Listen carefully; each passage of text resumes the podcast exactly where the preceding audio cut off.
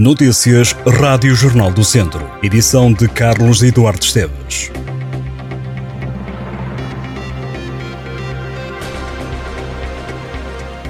Por suspeitas de tráfico de droga foi detido um homem de 25 anos no Conselho de Sinfães. O alegado traficante foi apanhado numa operação stop Segundo a GNR, ao ser mandado parar um carro, um dos ocupantes da viatura demonstrou um comportamento suspeito que levou os agentes a fazer uma busca ao veículo e que culminou na apreensão de 13 doses de cocaína e meia dose de AX. O detido foi constituído arguído. Os factos foram comunicados ao Tribunal Judicial de Sinfães.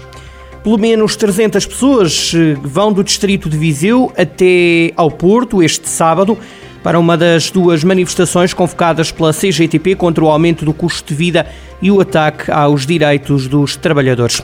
O protesto acontece sob o lema Aumento dos salários e pensões, emergência nacional contra o aumento do custo de vida e o ataque aos direitos. Francisco Almeida, coordenador da União dos Sindicatos de Viseu, disse à Rádio Jornal do Centro que as expectativas na região foram ultrapassadas largamente. Diz o sindicalista que a questão central no protesto está no aumento de tudo, menos dos salários. A Academia de Handball de São Pedro do Sul venceu as Bósnias do Grude por 28-39 na primeira mão da segunda ronda de qualificação da EHF European Cup feminina.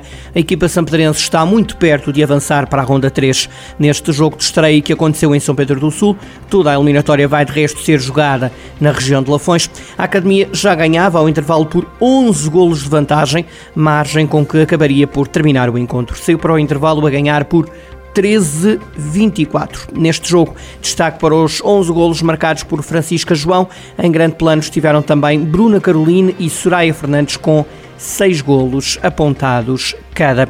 A segunda mão está agendada para este sábado às 6 da tarde, também em São Pedro do Sul. Em Viseu, a discussão pública do PDM termina a 17 de outubro, mas para os vereadores do PS no Executivo, a forma como este processo está a ser feito está longe de ser consensual. O presidente da Câmara diz, por outro lado, que há o envolvimento de todos e fala para já em duas grandes alterações. O assunto voltou à reunião de Câmara, que aconteceu esta quinta-feira.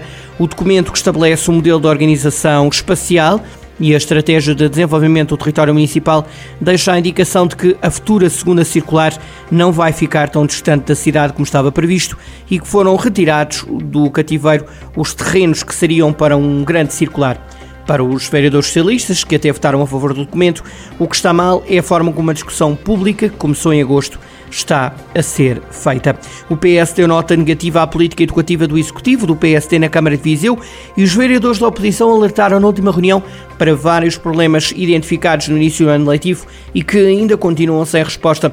Os socialistas lamentam que, passado um mês, as atividades de enriquecimento curricular ainda não se encontram em funcionamento e dizem que esse dossiê da ZAEC não foi atempadamente assegurado e que não houve preocupação em avaliar o que foi feito antes, avançando para um novo modelo. Segundo o vereador da Educação, no final da próxima semana, um mês depois do arranque das aulas, já deverão realizar-se atividades de enriquecimento curricular em algumas escolas do Conselho. A capital de maçã de montanha, Arbamar, recebe a partir desta sexta-feira mais uma feira dedicada a este fruto que é um dos principais impulsionadores da economia local. O evento vai na 15ª edição e decorre até domingo. Conta com 120 expositores. Segundo a vereadora com os pelouros do Turismo e da Cultura na autarquia, Cláudia Damião, vão estar representados neste certame todos os produtores de maçã do Conselho. Armamar produz anualmente 90 mil toneladas deste fruto, é o Conselho onde mais produz maçã no país. A aposta nesta fileira começou há 60 anos. No evento, em anos anteriores, têm-se vendido 25 a 30 mil quilos na feira. São esses números que a organização espera alcançar em mais uma edição.